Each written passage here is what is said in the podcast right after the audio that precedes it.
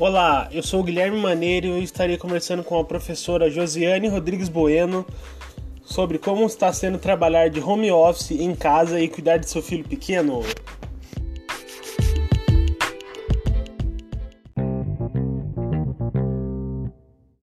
E agora vamos à primeira pergunta. Como foi sua adaptação com o home office? A minha adaptação com o home office foi tranquila. É, no início, a gente teve um pouquinho de dificuldade por causa do que o nosso trabalho é no dia a dia sala de aula, com as crianças. Então, o nosso contato maior a gente, a gente perdeu. Porém, a gente buscou é, se aliar aos pais, às famílias. Agora, depois de um mês e meio de trabalho, a gente já está colhendo os frutos, já está vendo que está tendo bastante evolução com as crianças. Então, está sendo bem satisfatório. E qual era a rotina de seu filho antes e como está sendo agora dentro da pandemia? A rotina antes era aquela rotina corrida, né? Que tinha sair trabalhar, levar junto. E agora, com o home office estudando em casa, nós temos também uma rotina, um horário de estudo. Então, todos os dias, naquele mesmo horário, ele tem um tempo para estudar, para rever as atividades, para fazer o que é necessário, fazer os trabalhinhos da escola.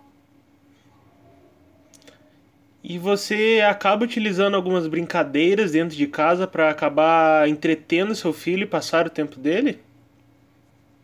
Sim. Então, aqui em casa, é, geralmente ele gosta de TV, de vídeos, é, filmes. Porém, para não ficar só nessa rotina né, de televisão, ele também gosta de bastante de jogos de tabuleiro, dominó, andar de bicicleta. Então sempre tem aqueles horários que a gente faz essas atividades. E como você concilia o seu trabalho escolar com os trabalhos domésticos? Tem que se fazer também uma rotina.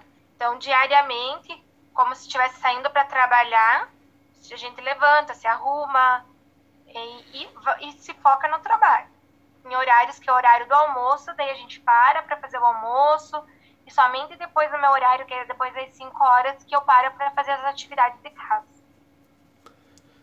O, o quão prejudicial está sendo para o aprendizado de seu filho estudar de casa?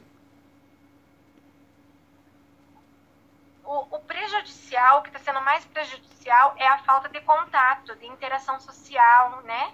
Que ele tinha com os amiguinhos e que agora ele não tem mais e principalmente a relação entre professor e aluno, né? Que por mais que a professora dele sempre está mandando vídeos, imagens, né, por via WhatsApp, porém esse contato no dia a dia é o que eu sinto que ele está mais saindo prejudicado. Que às vezes ele fica triste, a autoestima dele ficou bem baixa esses dias, ele chorou bastante devido à saudade da escola e dos colegas. E como você faz a sua metodologia de preparo das aulas? Leva mais tempo agora em isolamento ou presencialmente dentro do colégio? Leva bem mais tempo agora, porque a gente tem que pensar um planejamento quinzenal. Antes a gente fazia planejamento semanal e com toda a abordagem, né, todas as explicações necessárias para, para que os pais consigam realizar as atividades propostas. E como você está se comunicando com os alunos e os responsáveis deles?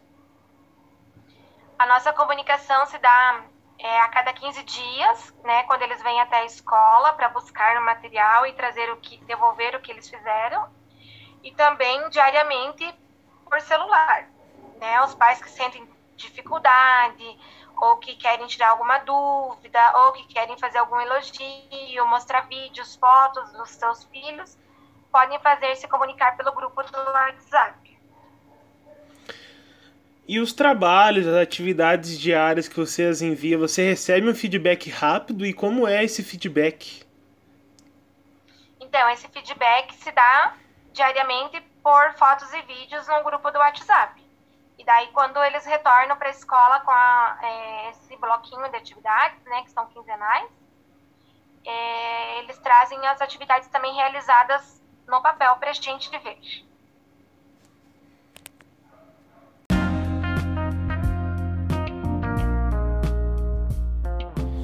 Eu queria agradecer e dizer que foi muito legal a sua participação conosco. Foi muito legal saber como está sendo a rotina de uma professora e como está sendo para ela lidar com todas essas dificuldades. E por hoje é só, até uma próxima!